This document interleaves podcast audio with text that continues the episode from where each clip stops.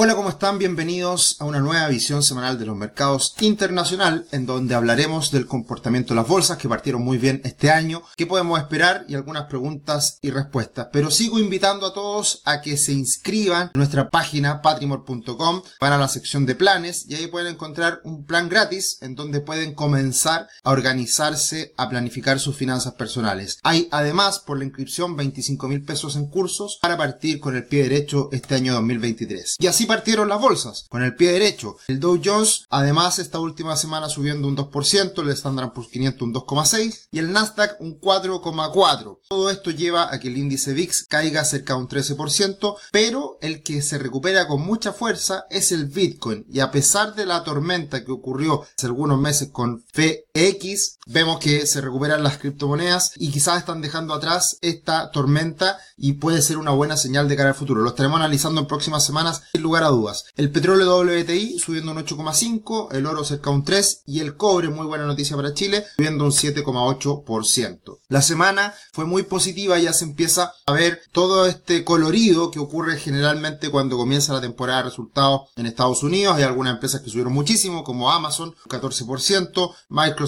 más de un 6, Tesla más de un 8, Nvidia más de 13,7. Así que la verdad que fue una muy buena semana para las tecnológicas, en general para el mercado. Solamente algunos sectores un poco más débiles, precisamente de la mano con esta menor inflación, con estas expectativas de menores tasas y volviendo a la tónica que veíamos hace un año atrás, un poco más, en donde bajas tasas de interés impulsan a las empresas más arriesgadas de crecimiento, mientras que un escenario más débil, un escenario de mayores tasas de interés, fortalecía a sectores más defensivos. Y es precisamente lo que ocurre esta semana. Los sectores defensivos son los que lo pasan peor dentro del mercado en su conjunto. Y lo que estamos hoy día monitoreando, lo que estamos hoy día esperando que ocurra, es cuando la Reserva Federal termina de subir las tasas de interés. ¿Cuándo va a ser el mes en donde diga hasta aquí llegamos? Y en ese sentido, los mercados están precisamente atentos a estas señales para ver qué tan rápido va esta posible desaceleración, recesión económica y también, si es que no es así, cómo empieza a disminuir la inflación y también la Reserva Federal deja de subir las tasas y empieza a preocuparse por ese crecimiento. Así que estamos en esta situación todos muy expectantes, pero ya el mercado empieza a leer estas señales y se lo toma con mucho optimismo. La inflación esta última semana o este último mes, el de diciembre, queda dentro de lo esperado en la cifra del 6,5%. Esa es la cifra definitiva de la inflación general, la cual alcanzó un pic en junio pasado en el 9,1%. Y la inflación subyacente alcanzó un pic en el 6,7% y día está en 5,7%. Así que la noticia de inflación salió dentro de lo esperado, salió, no, no hubo sorpresas, pero de todas formas una cifra de esta magnitud con una primera ya contracción en un mes, una caída en la inflación de diciembre respecto a noviembre, sin duda que fue una muy buena lectura,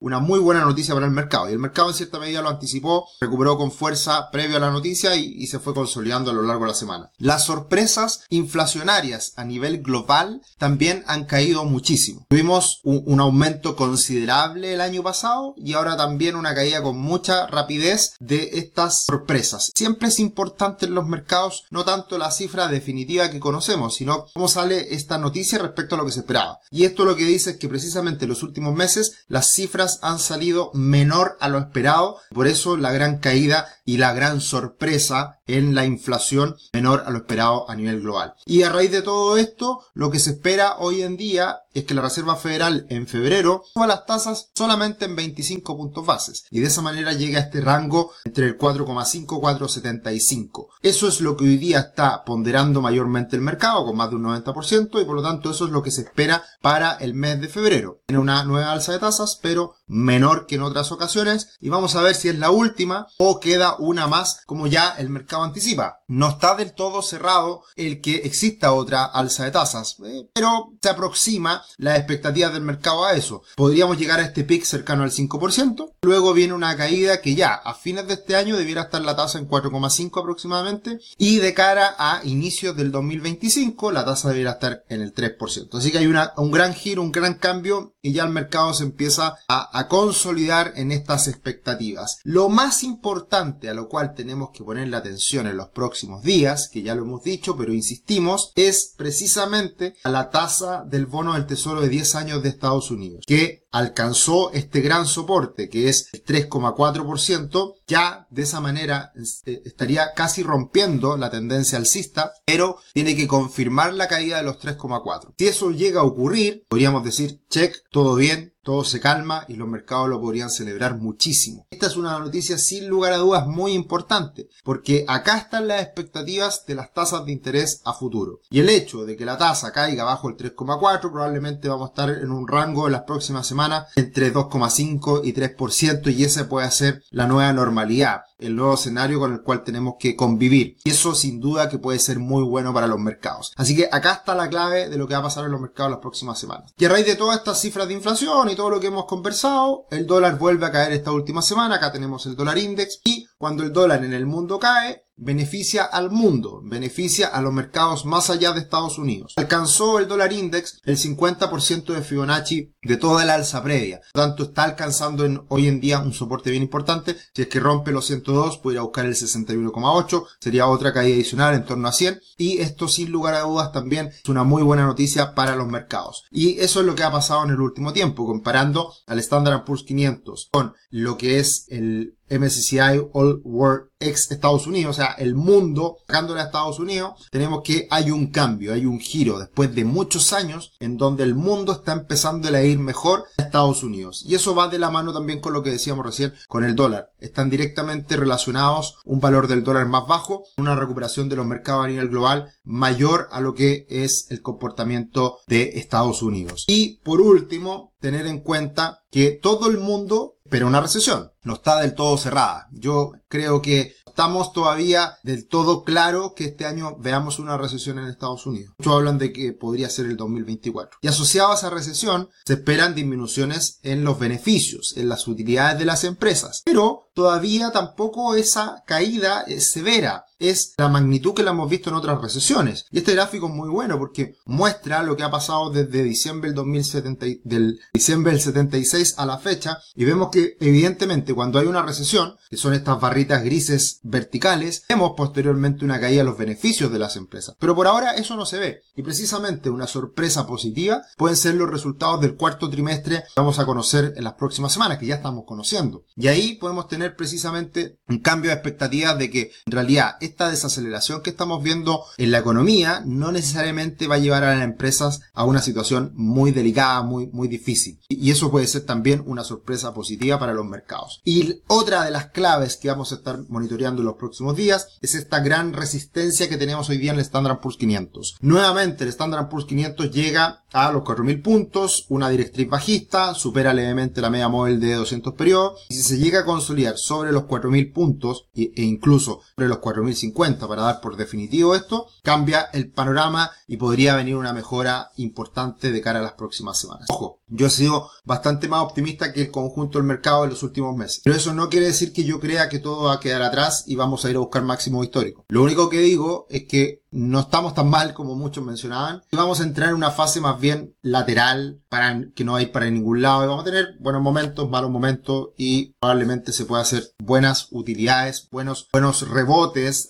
para aprovechar en el mercado en periodos de tiempo de seis meses, un año eventualmente. Así que yo creo que podría subir el, el Standard Poor's 500 a niveles de 4.400, 4.500 puntos, pero no más que eso. No veo que vaya a buscar el Standard Poor's 500 máximo histórico y todo quede atrás en nada. No, yo creo que vamos a tener dificultades de aquí en adelante, pero debiera estar el Standard Poor's 500 bastante mejor de lo que estuvo en octubre del año pasado. Bien, muchas gracias por estar siempre acá acompañándonos todos los domingos. Muchos videos, muchas secciones nuevas estamos entregando en, en nuestro canal de YouTube. Así que suscríbanse, denle me gusta, investiguen todos los videos que hemos subido. Ahora hay libros, hay análisis de los multifondos de, la, de pensiones, hay, eh, estamos analizando ETF semana a semana. La verdad que hay un montón de contenido nuevo, más corto, más entretenido, así que aprovechenlo, recomienden nuestra página y, y bueno, sin duda se agradece todos los buenos comentarios, los me gusta que constantemente ustedes lo hacen. ¿Qué podemos esperar de cara a la próxima semana? Muy importante el PIB de China para el último trimestre del año pasado, que va a ser muy pequeñito 1,6%, muy bajo. Y es obviamente por la lógica del cierre de la economía por el COVID. También tendremos algunas noticias de mediana importancia, creo yo, el PPI, los precios de producción industrial en Estados Unidos y también las ventas minoristas que siempre son importantes. Eh, así que una semana quizás un poco más lenta, más tranquila, porque además el día lunes es feriado en Estados Unidos. El día de Martin Luther King es feriado en Estados Unidos el lunes. Y tenemos semana de entrega de resultados. Siempre me gusta eh, dar inicio a la temporada de resultados con las tecnológicas que entrega Netflix y eso va a ser el día jueves, así que importante también cómo esté el comportamiento de esta empresa que es la que da inicio a las grandes tecnológicas. También entrega Morgan Stanley, Goldman Sachs, Procter Gamble, la verdad que muchas empresas grandes ya empiezan a entregar, así que hay que estar atentos a lo que viene en los próximos días con los resultados corporativos. Y está pasando algo muy importante en el mercado desde el punto de vista estadístico. Hay tres aspectos relevantes que lo hemos hablado anteriormente y que si se cumple pueden dar el puntapié inicial a un muy buen año bursátil. ¿Cuáles son esos otros aspectos? El rally de Santa Claus, que ya fue positivo con un alza de un 1,4%. Los primeros cinco días del año, que también ya fue alcista con un 0,8%. Y cómo cierra enero. Hasta ahora va subiendo más de un 4%. Si estas tres estadísticas son positivas, el resultado del año es muy bueno. En promedio, un alza del 17,5% en el año, con más de un 90% de los años con ganancias. Así que solamente falta cerrar enero para que esta trifecta, como dicen, se cumpla y de esa manera tengamos muchas probabilidades de que sea un buen año bursátil. Y si a eso le agregamos que el año pasado fue negativo, el resultado es mucho mejor. O sea, si tomamos en consideración estos tres factores y además le agregamos que el año pasado fue negativo, tenemos que en promedio la bolsa sube un 27,1% en el 100% de las ocasiones. Así que, ojo, falta poco, faltan dos semanas para que cerremos enero y ver cómo queda el resultado definitivo de lo que será esta trifecta si es que se da. Muchas gracias siempre por sus comentarios, eh, muchas gracias por, por, por, todas las felicitaciones que nos mandan semana a semana. Eh, acá me dice, Federico, ¿qué empresas chilenas que operan en bolsa crees que se verán más favorecidas en 2023 con la apertura reciente de China? En general, el mercado en su conjunto, y ahí hay que tener en cuenta que el cobre pesa mucho para la bolsa local. Si el cobre anda bien y ha estado volando, eh, puede ser muy bueno para la bolsa y eso lo deberíamos